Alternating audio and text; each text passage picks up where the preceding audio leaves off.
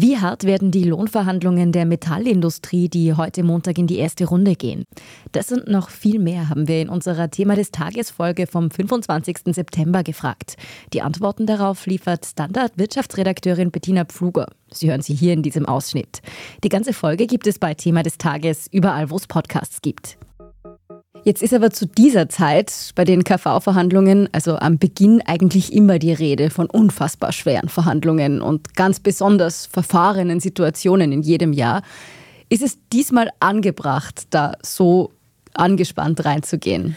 Du hast natürlich recht. Es ist jedes Jahr so, dass die Positionen am Anfang immer ganz klar sind und nämlich meist auch sehr weit auseinander.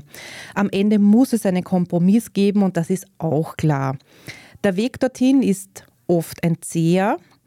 Heuer sind die Fronten schon sehr verhärtet beim Start. Und dass es relativ rasch zu Betriebsversammlungen kommen wird, davon kann man wohl ausgehen. Das hat die Gewerkschaft ja auch schon angekündigt. Sie hat gesagt, wenn man merkt, dass in den Verhandlungen der Respekt sinke, dann wird man die Arbeitnehmer relativ rasch in die Abläufe mit hineinnehmen. So hat es zumindest der Pro-G-Chef Binder schon angekündigt. Die Arbeitgeber sagen halt, dass die Branche schwächelt und es keinen Spielraum gibt, um einen so hohen Lohnabschluss auch abzuschließen. Die Industrieproduktion ist ja in der Rezession, sagen sie. Ich habe dazu ein paar Zahlen mitgebracht. Der Produktionsrückgang belaufe sich allein im ersten Halbjahr heuer schon auf 5,5 Prozent und die Auftragseingänge seien zuletzt schon um 18 Prozent zurückgegangen. Jedes dritte Unternehmen der Branche erwartet laut einer Mitgliederbefragung auch heuer bereits ein negatives Betriebsergebnis. Mit diesen Vorzeichen hat Arbeitgeberverhandler Knil auch schon weniger Arbeitsplätze in Aussicht gestellt. Du hast schon gesagt, Betriebsversammlungen, also dass für einige Stunden nicht produziert werden kann. Das ist dieses Jahr ziemlich wahrscheinlich, dass es dazu kommt. Aber wie sieht es denn mit richtigen Streiks aus? Ist das auch eine Möglichkeit, die heuer eintreffen könnte?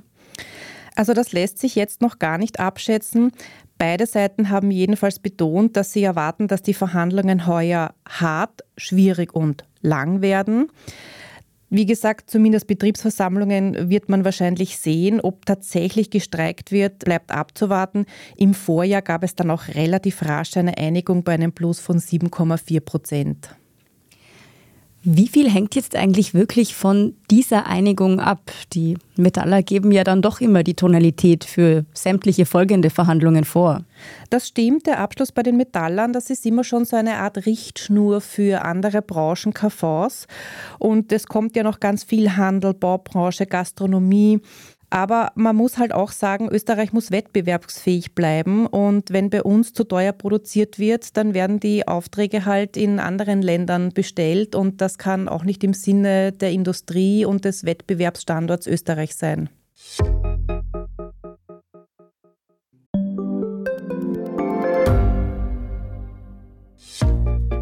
Was unternimmt Österreich eigentlich gegen den Klimawandel? Wie viel betrogen und bestochen wird im Profisport? Und wieso verdienen Frauen immer noch weniger Geld als Männer? Ich bin Margit Ehrenhöfer. Ich bin Tobias Holub.